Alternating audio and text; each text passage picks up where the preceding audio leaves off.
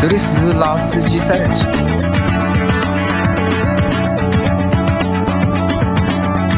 三人行必有老司机。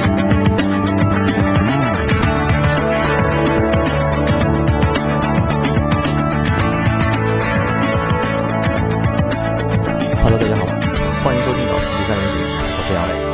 大家好，我周老师。Hello，我是张波。那那今天是星期一，那由我周老师和张波为大家来做这一周的第一期的节目。那这一期的节目可能会有一点点的严肃，对吧？那我觉得严肃其实是一件好的事情啊，对吧？也不是说任何的时候就是严肃不好，但对待某些问题的时候，就是我觉得还是严肃要比嬉皮笑脸更好一点。呃，因为我觉得就是我一直觉得汽车产业对吧，本质上还是一个怎么讲，就是比较轻松、愉快的行业因为这个产品给给大家啊。生活带来便利，对吧？带来就是快乐，啊，对的，就是大部分时候汽车带给我们的更多的是积极的，对吧？正面的，它有意思的这些东西。那也是我们做了那么多年的汽车行业啊，就是一直舍不得转行，对吧？一直做，一直和汽车打交道，对吧？那个，但是呢，就今天我们讲这个话题啊，是关于一个召回的问题。就可能大家会觉得说召回没有什么大不了的，对吧？就是每年在全世界，就是哪怕或者中国地区，就涉及到召回的这个汽车召回啊，就是没有一百没有一百起嘛，也至少有八十起，对吧？而且动辄就可能越是卖得好的品牌，一召回就几十万辆，对吧？但是我们今天讲的一件事情是，中国有史以来，就我不知道全世界范围怎么样，那之前丰田的刹车门这些东西我不知道，中国有史以来最大规模的一次召回，召回的数字超过了三百三十二万台车子，这什么概念？三百三十二万，对，不是三百三十二，三百三十二万台的一个车子召回，这是一个怎么样的概念啊？我觉得这是一个巨大的数字。那非常巨大。那时候年销量破百万的车企已经觉得很牛逼了。他等于是把三年多卖出去的车一台没剩，全给拉回来了。啊、不能这样讲，就是这个企业啊，在从进中国二十多年的时间里面啊，就是它的总的销量已经过千万了，对吧？超过一千五百万啊台，，就超过一千五一千多万吧，对吧？因为他们最近在做广告嘛，就是上个千万有你，嗯，下个一千万也希望有你，对吧？但就在这个一千万里面，三百多万台的车辆召回差不多三分之一回来了。啊，对，就是百分之三十的这种概率。也就是说，你买这个品牌的车子，就这个企业的车子啊，每买每十个用户买车，就有三个人从这个月的二十号，就今天是二十一号，啊不啊，今天星期二十二号，22对，就从上周六开始，你的车陆陆续续要被召回了，对吧？这个这个概率还是真的非常大的啊。那我们让周老师先帮我们读一下吧，这条新闻。啊。好，刚才讲的这个企业什么，就是上汽通用，对吧？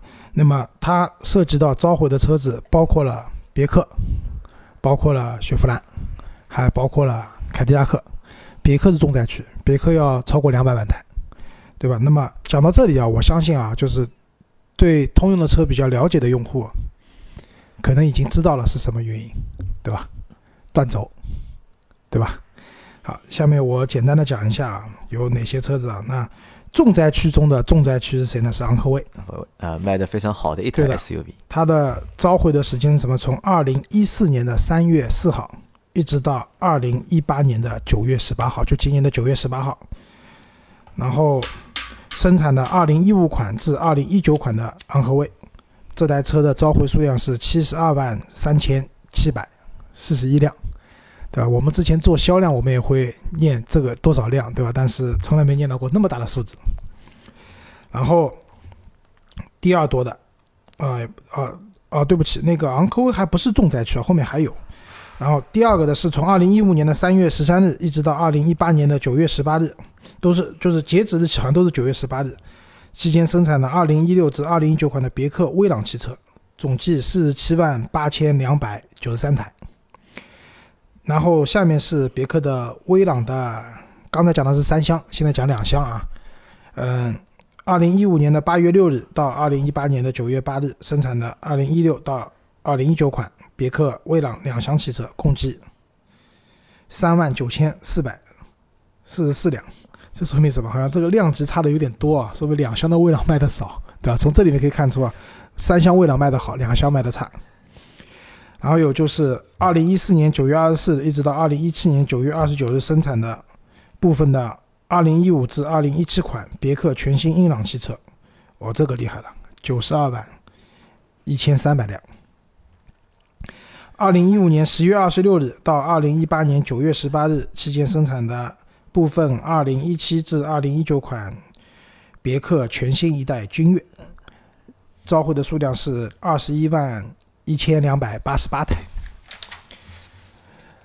再往下是二零一七年三月三日到二零一八年的九月十八日期间生产的部分二零一八至二零一九款全新的君威，共计八万九千三百九十九辆。然后是二零一六年十一月一日至二零一八年六月四日期间生产的部分的二零一七至一八款的，就是别克那台插电混动车，叫瓦利特五，共计两千三百九十四辆。哎，这个是不是说明，因为理论上一个批次嘛，都应该召回嘛？就这个车从一六年十月到现在只召回这么多，说明也只卖了这么多啊。这个车确实卖的。不是很好啊，这是个增程式的一个，就是插电混动，对吧？呃，也不完全是，就是之前的沃兰达可以完全看成是增程式的，这辆车跟沃兰达还不太一样，不一样啊，对吧？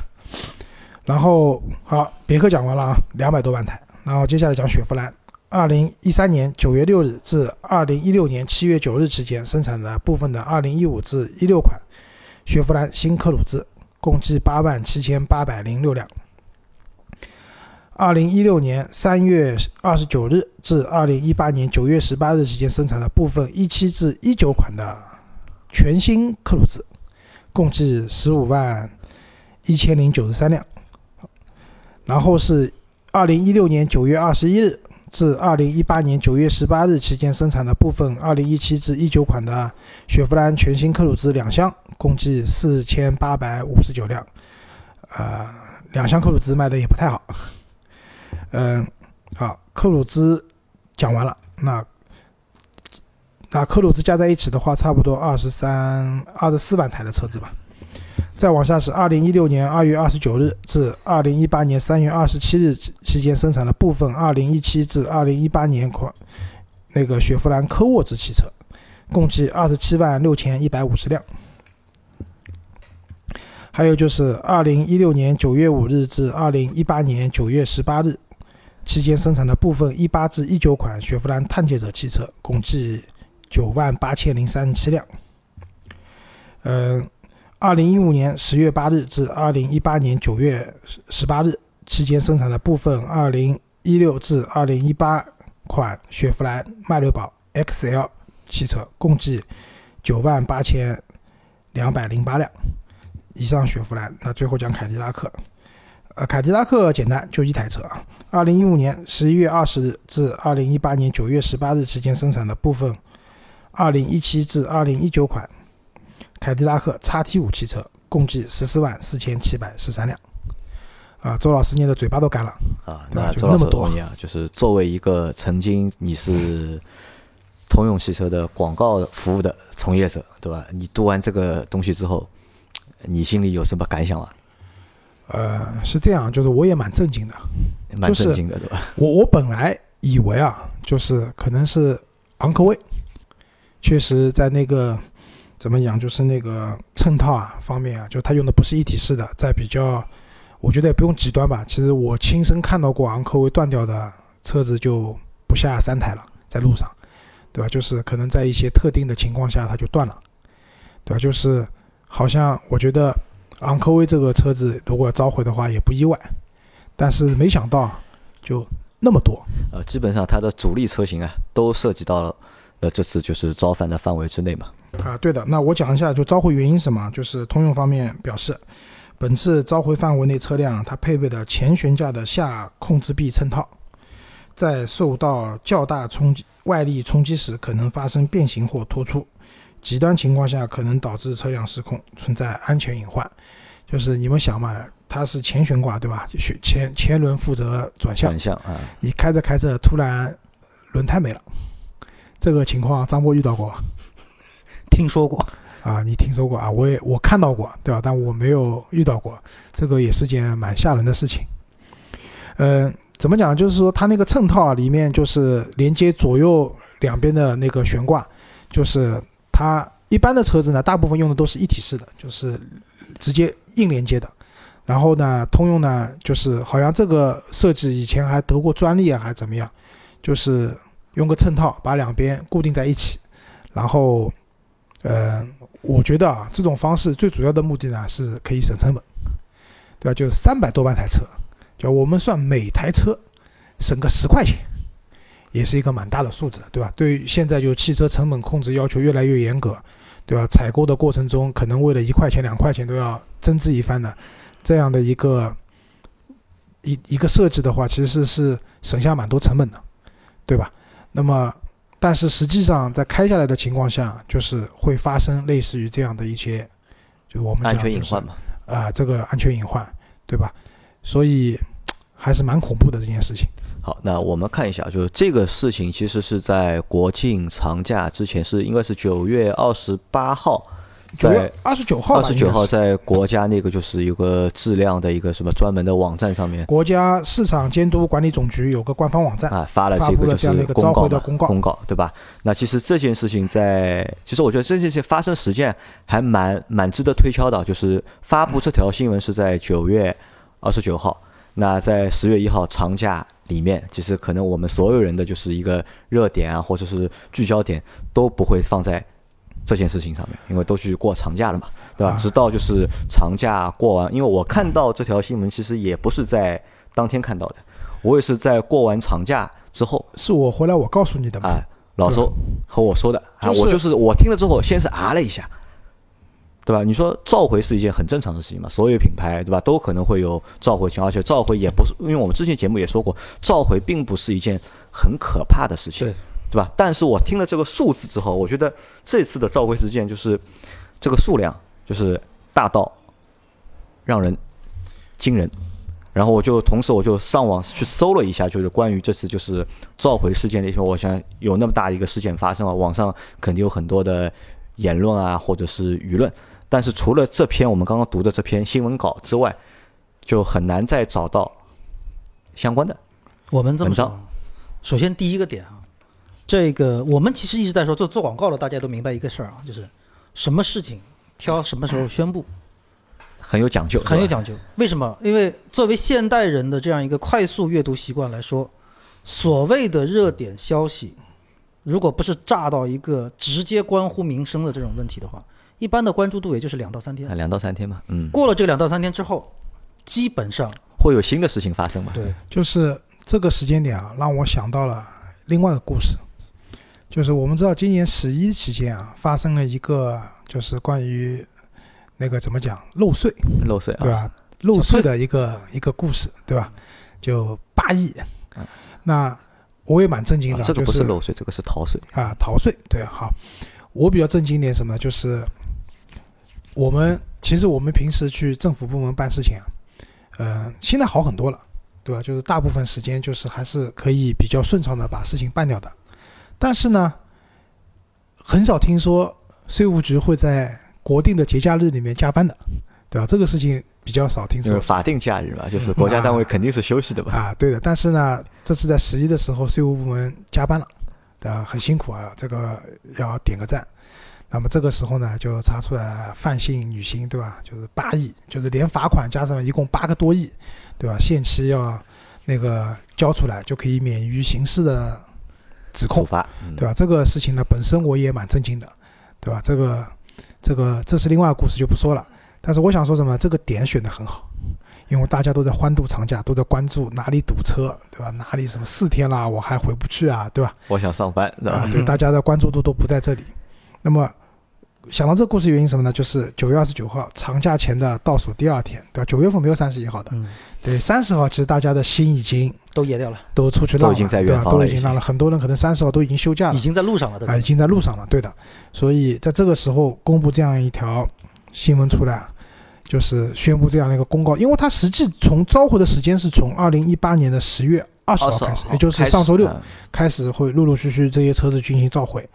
那么在这个时间点出这样一个公告，我觉得是很有艺术的，很有艺术的，对吧？时间跳得非常的成功的避开了公众的视线。对好，那我们再回到就是召回的本身啊，就是这次召回是因为这个前悬臂的一个衬套有问题。那老赵还有张波，你们觉得这是一个什么问题？这是一个就是设计上的一个缺陷呢，还是就是材料就是批次上面可能会存在问题？绝对不是批次的问题，批次不会那么多的，啊不跨会那么多批，跨代、跨车型、跨年份。啊。啊，因为就是我们可以看啊，里面涉及到昂科威是年份跨的最长的，从一四年的三月份到一八年的九月份，就是在宣布召回之前，这个车还在造嘛，啊，对。对吧？嗯，四年多的时间了，呃我不相信一个厂家的品控可以在四年多的时间里面，呃，不发现问题，对吧啊，不换供应商，对的，对吧？没有这种事情的，对吧？这个这个情况，我觉得跟高田气囊有点像的，有点像，对吧？啊所以，所以我觉得就这个事儿，其实给我你说震惊也好，或者说气愤也好的点在哪儿？就是这么多年，这么多车，不同品牌、不同车款，因为一个问题，三百多万台车，你说这个东西是你们不知道吗？我觉得只要脑子智商稍微有一点正常的，都不会这么认为。好，这里我又想到了 另外一个故事。另外故事发生在福特身上，也是个美国企业，就是在六七十年代的时候啊，我们曾经说过这个故事，啊，对的，这个故事我再重复一下啊，就是福特呢一台车，对吧？他们这个车是有缺陷的，呃，具体什么缺陷呢？就是可能在高速开车的时候，一旦发生碰撞，车子会燃烧，对吧？会把里面的人烧死。那么当时福特算了一笔账，如果召回的话，要花一亿美金，对吧？一亿美金，这个在那个年代，一亿是一个很大的数字，对吧？放到现在可能还不够你市场营销的费用了。那如果不召回的话呢？我们计算一下，按照发生交通事故的概率，对吧？我们假设开这台车的人，按照正常的交通事故的比例发生交通事故，每发生一起事故的人呢，都挂了。在这样的情况下，他赔的钱可能只有召回费用的一半，甚至都不到。那这个时候，当年的福特怎么做的呢？选择假装沉默。不知道，对吧？来一起，因为这个还是一个算的几单概率嘛，就是有个概率，对。对吧？有可能你实际发生的还没有那么多，对吧？那么在这样的情况下，当年又成功的混过去了，对吧？但是现在不一样了，现在我们讲到二十一世纪了，对吧？呃，我们也是一个在汽车领域，其实法制啊各方面啊都已经非常健全了。在这样的情况下，啊，这个车还能硬扛了四年啊，扛到现在才召回，我觉得这个也是属于怎么讲，就是厂家本事蛮大的。那其实我我我突然想到一个什么事儿啊？呃，当年的福特在销量最冲高峰、最风光那段时间，因为一个断轴啊，翼虎嘛，彻底毁掉。应该说，而且当时翼虎断轴啊铺天盖地啊，对这个当这个信息当时是铺天盖地，在当时的网络的就是这个环境啊，并不是那么发达的一个情况下面，已经做到铺天盖地了，已经。对，而且实话说，福特从那一次断轴开始，就那一段时间断轴开始，开始走下坡路。我可以说到今天都没有醒过来。为什么？是一个风水岭。大家现在一说福特，第一个概念就是断轴的车你也敢买吗？对吧？好，咱们反过来看，今天看通用这个事儿，它不叫断轴啊，也没有，我应该说这么说，我一直到今天为止，我没有在很多媒体上看到过“通用断轴”这四个字出现。那说明什么问题啊？一方面，说明什么问题啊？福特的公关要去检讨你们的工作怎么做的。没错，对吧？那公关团队我们点个赞，啊，这个赞所以啊，就是要不要打引号？我们在意啊，那啊所。以我们因为我们不是汽车工程专业的，对吧？我们不去讨论这个就是缺陷到底是由于什么原因造成的。我们也不是相关部门，我们不会去，我们也没有权利去问责通用。那我们其实是做广告的，做传播的。那我们就从就是传播的角度，或者从广告的角度，从营销的角度去看这件事情。那我们可以看出几个点，就目前我们可以看出几个点，我们可以来讨论一下。第一个就像老周说的，危机公关这块做得很成功，危机公关很成功，对吧？网上没有铺天盖地的消息，就整个舆情监控，这是一个广告圈的专业名词，舆情监控做得非常好，灭火灭得很漂亮。灭火灭得很很漂亮，漂亮对吧？老周觉得呢？老周觉得财大气粗啊财大气粗，对吧？有钱，对吧？啊，对啊，就是嗯、很多时候可以花钱搞定的事情，都不是事情嘛。没错，好，那我在这里我是这么觉得，就是因为我们在之前的节目里面我提到过好多次啊，就是在中国所有的汽车品牌里面，玩营销玩的最好的，其实就是通用。对，不管它的别克也好，雪佛兰也好，就凯迪拉克也好，就它的营销的套路、营销的手段、营销的方法，其实都是很成功、很 OK 的。有些很多就好的，就是我甚至认为它的很多的就是某几个就是它的就是策略或者策划也好，都是能够上教科书的，都是。啊，是这样，就是以前有个讲法，就是说在大众厂里面的地方，对吧？就是做市场营销的人，看到做产品的人，都低着头的，不好意思跟他们打招呼的，对吧？就是因为大众是产品强嘛，对吧？至少前些年是这样的，对吧？大众生产的就管生产的人还要去投诉，说你们不要做广告了，我车都来不及找，对吧？这个是大众，对吧？然后到通用又不一样了。通用就是市场做市场营销的人进公司都是雄赳赳、气昂昂的，对吧？就是市场营销做的特别好，对吧？产品可能我不是说产品不好，那可能产品一般，对吧？但是通过我们的套路啊，成功让这些车卖掉了，对吧？这个是有很大区别的。所以确实像杨磊讲的，从市场营销这一块来讲，就是通用啊，绝对是在国内所有车企里面，嗯、肯定是 number one。我觉得也不一定吧，因为这些年来其实啊，我觉得也有很多。其实你看啊，就是啊，哪家做的比他好？未来做的比它好，未来做的比他好啊，就未来拿一台测试版的车子，对吧，都可以五十万卖给别人，对吧？还上市了了，对吧？啊，对，除了就是在未来没有出现以前，可能是通用这个营销确实做得好，对吧？有了未来以后，我觉得他们并驾齐驱。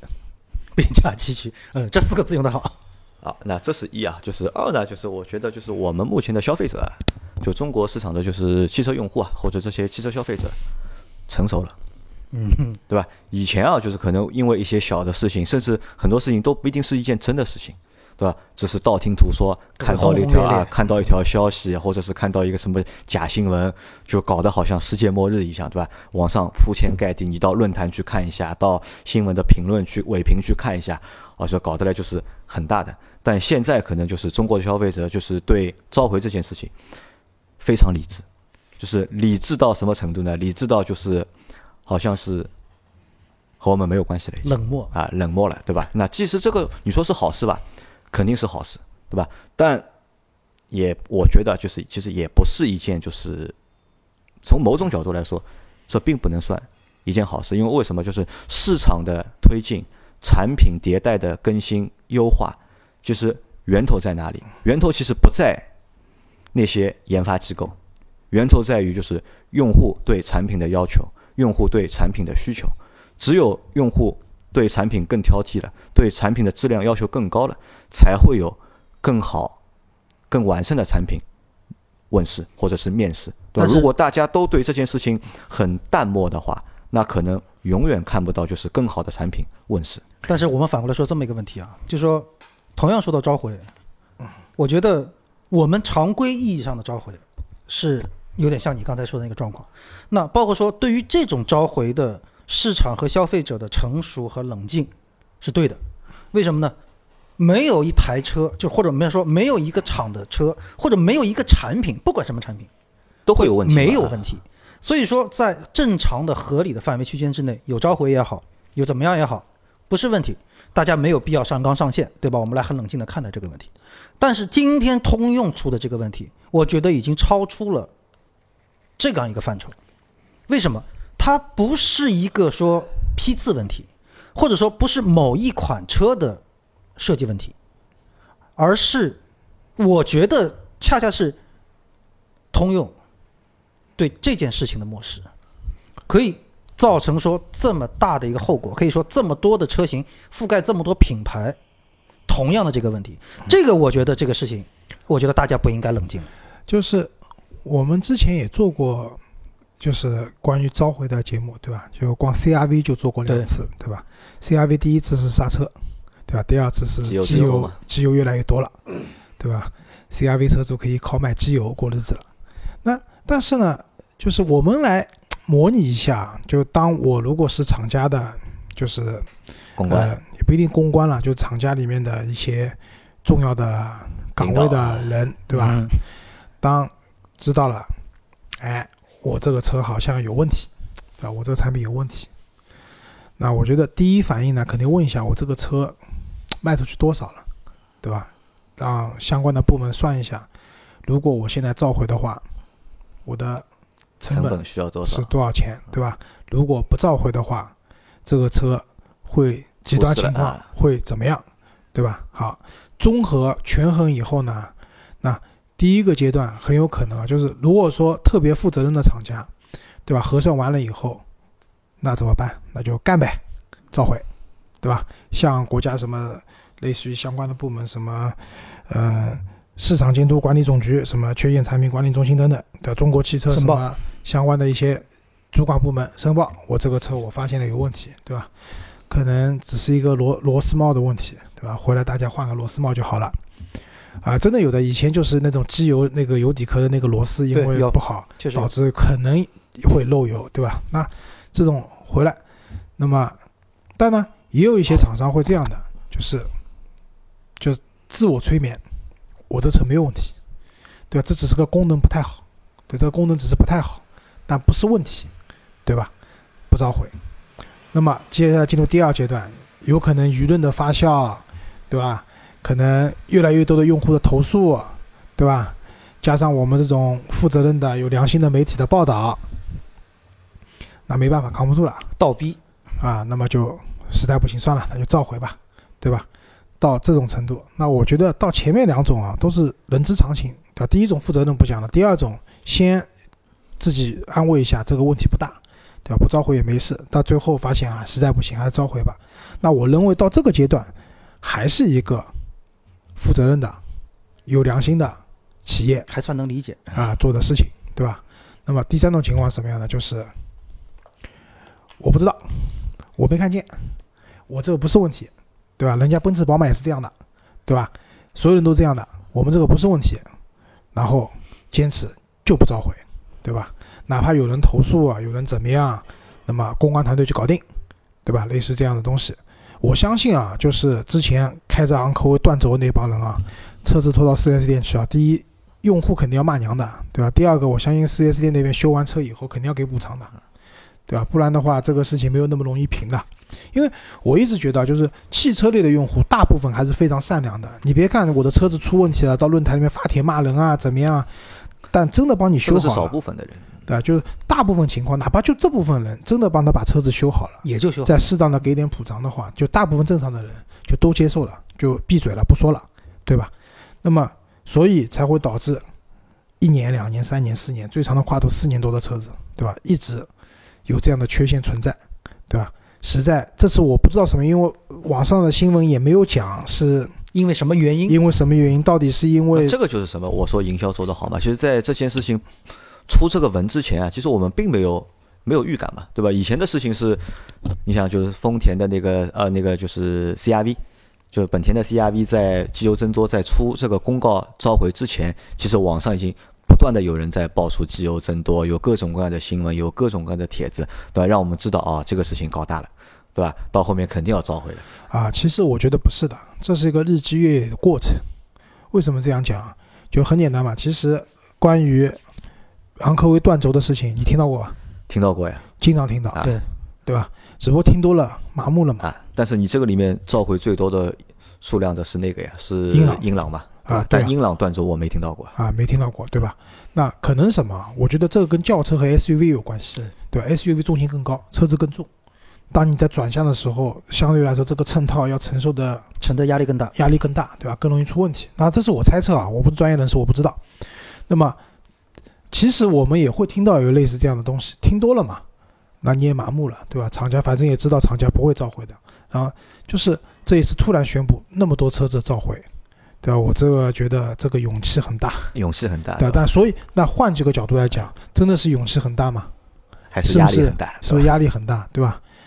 实在是没辙了，扛不住了才召回，对吧？中间的原因因为网上没有披露，对吧？我也不能妄自揣测，但我个人觉得多半就是因为投诉太多了，对吧？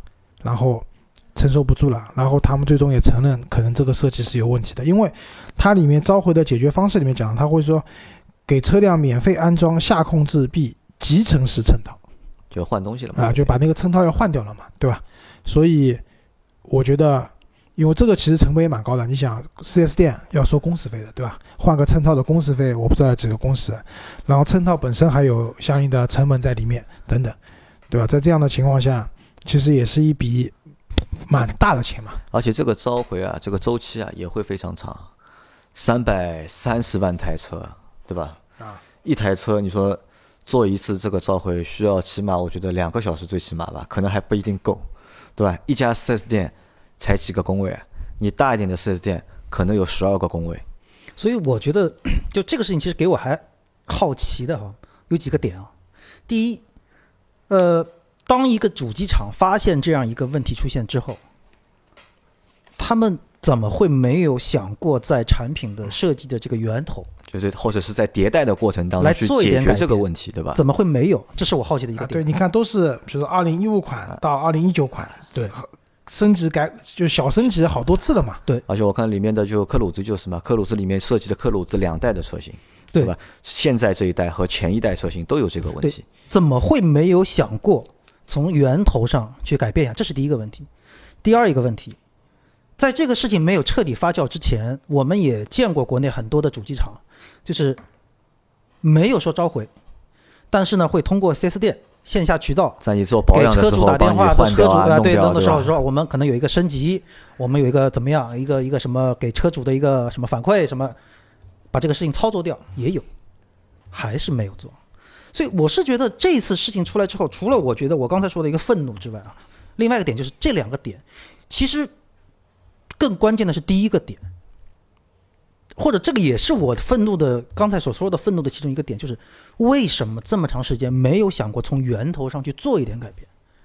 是真的这个事情不重要吗？如果不重要，今天为什么要做这个事情？要牵涉到三百多万台车？那如果重要，早之前难道真的一点点改善的这个初衷都没有过吗？你作为一个一个那么大的一个车厂，对吧？你不光是在中国。是个体量大的车厂，你一说自己就是多少年多少年的世界的汽车品牌，出这个问题，源头上这块到底在干什么？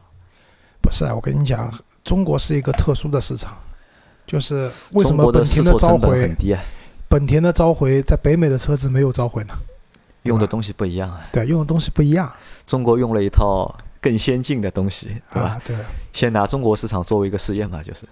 就就是中国的市场就容错率很高，然后试错的这个成本也很低，那所以可能就是有了，就是我们现在看到的这些事情。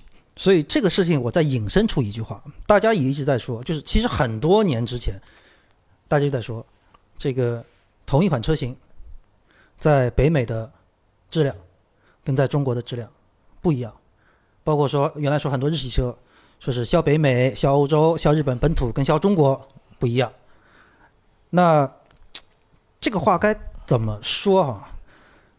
对中国的这个汽车市场确实发展的年数不多，这是一；二一个，中国的汽车消费者可能对于车的机械的这个本身的了解程度也确实不高；第三一个，中国的媒体，汽车媒体因为种种的原因，没有办法去表露发出一些声音，也是一个现实存在的东西。但是中国市场被这么不好意思，我用两个字玩弄，这个事情不应该再有了。那其实我觉得不是玩弄，这个不是厂家故意去玩弄市场，而是这个因为其实每个市场，不管是欧洲市场还是北美市场还是日本市场，就是每个市场的它的一个市场的规则或者市场的一个强度都会不一样。因为作为企业来说，它肯定是一个追求利益的嘛，他肯定在每个市场都要追求一个最大的利益。但是他在追追追求利益的这个过程当中，他会去做到一个最低限度的去符合这个市场。那如果说中国是可能如果中国市场这个标准啊，相对来说可能会低一点。那可能如果这个标准中国市场可能是五十分的话，那欧洲市场可能是六十分，对吧？北美市场可能是六十五分，可能日本市场对日本品牌来说可能是七十分。就是每个市场的它的一个标准会不一样。那作为这些企业来说的话，它肯定是通过不同的标准去对待不同的市场，不可能做到就是全球市场一视同仁。对你这这个话，我可以理解为什么？就比如说，我们一直在说碰撞测试这个事情，欧洲的碰撞测试、北美的碰撞测试、中国的碰撞测试等等。你说根据各个国家、各个市场不同的这个标准，我的钢板厚度可能有点不一样，对吧？我的这个防撞梁这个材质可能有点不一样，我可以理解。但是今天这个事情已经不是说，不是说这种标准的问题了。这个断轴会发生什么后果？我觉得我们这种所谓非科班的人都能够明白。是这样，就是说，我们回忆一下，就当年丰田刹车门的事情，在北美被罚款了吧？大众柴油那个排放造假嗯，在北美差点把大众的全部身家都罚掉了，对吧？其实我觉得很大程度上就是在一个，就是刚才杨磊讲的，就是我们这边的市场总体来讲试错的成本会比较低。呃容错率也对吧？现在最大就是我三百多万台召回嘛，哪怕我一台车，我打个比方讲，一台车花个一千块钱，对吧？三百万台的话就多少钱？呃，三千万，三三十亿，亿对吧？三十亿，这实际上没有的，没有一千块钱，这东西弄弄，我估计几百，就是加上 4S 店的人工成本也就几百块钱吧块钱，对吧？好多个亿肯定逃不掉的，对吧？但是我们至少没有从新闻上看到说，因为这样长期的产品质量有缺陷，对吧？你有一些惩罚的措施。当然，当然市场给惩罚了嘛，因为我们看到就是国庆节回来以后，第一个股票交易日，上汽集团，对吧？但上汽集团跟通用又不是一回事情，嗯，对，对吧？他们只是一个合资公司，全全球都跌嘛，对吧？啊，对，那么股票跌了，对吧？但是对于通用来讲的话，呃，也没有什么很明显的惩罚机制，讲你这个东西该付出怎么样的一个代价，对，对吧？我们讲的难听点，真的有人，我相信在过去那么多年里面，真的很有有人因为开车开着开着速度很快的情况下，轮胎掉了，对吧？车毁人亡，有这种事情吗？我觉得只是我们不知道，很有可能有肯定有，肯定会有嘛，啊吧，对啊，那如果说那人家花了那么多钱买你一台车，对吧？最后本来应该开开心心的，结果呢出了很大的事情，对吧？这种情况下，厂家负了怎么样的责任呢？赔钱，只是赔钱吗？对吧？我我真的觉得，就是以往我们讲召回，我们都认为是厂家还是一个比较负责任的态度，大家对召回这件事情也比较理性了，不是说一辆车召回就完蛋了，不是的。但是一个企业，对吧？长达四年多的跨度，三百多万辆车，到今天才想到召回，对吧？我觉得这是一个不负责任的表现。所以我觉得玩弄的两个字一点都没有错。好，那么你们两位就是这样定性的。哈，那这件事情，因为我们说我说过嘛，就是我们不是相关部门，对吧？我们没有问权的一个呃问责的一个权利，那我们只是作为一个旁观者去看待这件事情。我们在思考嘛啊，，那这件事情发生之后啊，就是现在有了这个，因为大家都知道了嘛，可能就是本来是知道这条新闻的小伙伴可能不多，对吧？可能听我们节目的小伙伴，但也不算很多吧，大概我估计有个几万个人会听到我们这期的节目，那他们可能会知道这个事情。那知道这个事情之后，那我们的想法在思维上面或者在想法上面对这个品牌的印象或对产品印象会不会发生改变？或者是这件事情发生之后，对通用来说，对或者对通用旗下的三个品牌来说，对他们会不会产生一些负面的影响？负面的影响，你要说完全没有，不太可能。但是呢，那我再说句不客气的话，反正中国的消费者基本上也是不太长记性，不太长记性，对吧？对吧？咱们就反过来说，那个 CRV 的机油门，到上个月的销量也还可以啊。不，反正就老周上次就说了嘛，就看那冬天马上到了嘛，对吧？就看今年冬天嘛，因为那个事情都会出在就是极寒的一个情况下嘛，就看今年冬天过得去吧。如果今年冬天过得去的话，那说明他那个问题基本上就解决了。如果今年这个冬天又过不去的话，那基本上 CRV 在中国就结束了就。对，其实还有一个点在哪里啊？就是刚才你其实说到了一个点，就是中国消费者的这个善良，就车主的善良。其实我们反过来说，就是我想说的是，中国的消费者有的时候真的是太善良。这个善良我一定要打个引号。我们现在想一想，这个事情，我们刚才的这个事情发生在北美或者发生在欧洲，通用会是个什么后果？我觉得应该会被罚款吧，我觉得。我觉得会罚的很吓人。而且我我可以因为什么？就是欧洲的消费者会，就国外的消费者会这样，他会联名起诉对，。我会起诉你，对吧？联名起诉，然后因为这个事情可能发生的后果等等等等等等，他会有一个集体的诉讼，然后有一个集体的赔偿。这个东西我觉得在中国看不见的。啊，我们好像从来没有看到过有消费者集体诉讼某个品牌或者是某个厂家。对我们，我们我我不管是汽车，哪怕是其他的就是消费产品，都好像没有看到过这我不知道。CRV 当时机油那个事情有没有集体诉讼这个事情出来，好像没有，也没有。对吧？问题是问题就在这里，你们刚才也在说试错率这个成本太低，其实反过来说是为什么？就是我们有些时候该包容的东西没有包容，比如说在路上的路怒，这种彼此的指责，该包容的东西没有这个耐心去包容，或者没有这个心还有三高没有包啊容，对吧？三高没有包容没有包容，对吧？但是有些不该包容的事情，我们恰恰选择了沉默，选择了包容。那我这里不是说鼓动大家一定要干什么，我们只是我只是想表达一个点，就是说，不管作为一个企业也好，还是作为一个消费者来说，就像你刚才说一句话，一个产品的成熟，一个市场的成熟，恰恰来源于消费者的挑剔。就包括我们最早曾经有过一个例子，麦当劳在美国，因为一个它的杯子上没有说热饮烫口、小心热饮的这样一个标识，因为导致一个消费者的嘴巴被热咖啡烫伤之后，告了之后，全美赔了多少钱？基本上相当于关他关了多少店啊？最后出来的结果是什么？就是所有的热饮上都会有这么一句提示。所以这种发展其实是离不开市场和消费者的挑剔、不满，但是我们恰恰在这一点上做的弱了一点。我们有的时候用我们的善良去纵容了某一些行为啊，，对，这个我前面说了嘛，就就也不叫纵容吧，啊，纵容也对，对吧？或者或者叫我们的就是善良，就是没有去推动这个产品往好的一个方向去发展对。你比如说，国家现在的法律，包括我们的消费者权益保护法，这个是法律，这个已经不是一个所谓的内部的什么你的良心的没规章制度就。说实话，法律也管不到你这个就是衬套的结构，对吧？到底是什么结构？法律不会去规定你这个东西到底去怎么说，这个还是要靠你企业自己去看怎么样做一个就是安全的、可靠、稳定的一个产，品。但是当你企业没有去做你该做的事情时，我们的消费者就要拿出保护我们自己的这份勇气，包括说我们去运用国家就是法律赋予我们的权利，去争取我们自己合法的权益。另外一个，同时这个东西，那你刚才说到就，大家会不会对这个品牌有什么有什么看法？那我我可以这么说，有看法，我觉得是必然的。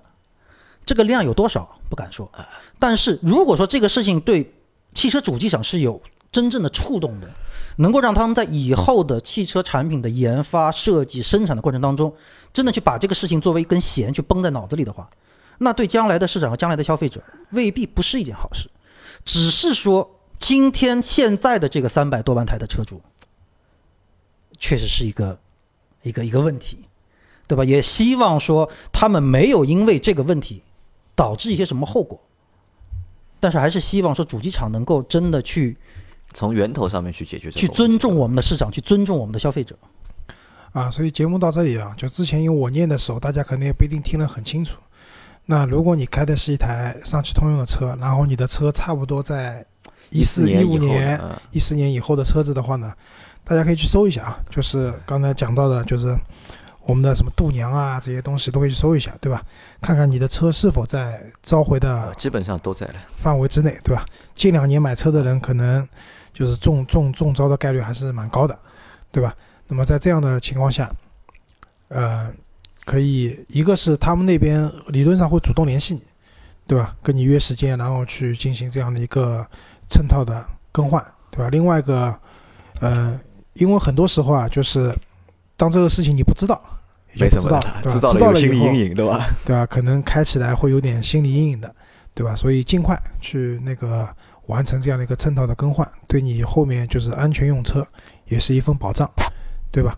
至于刚刚张波讲的，是不是需要有惩罚啊，怎么样的东西啊？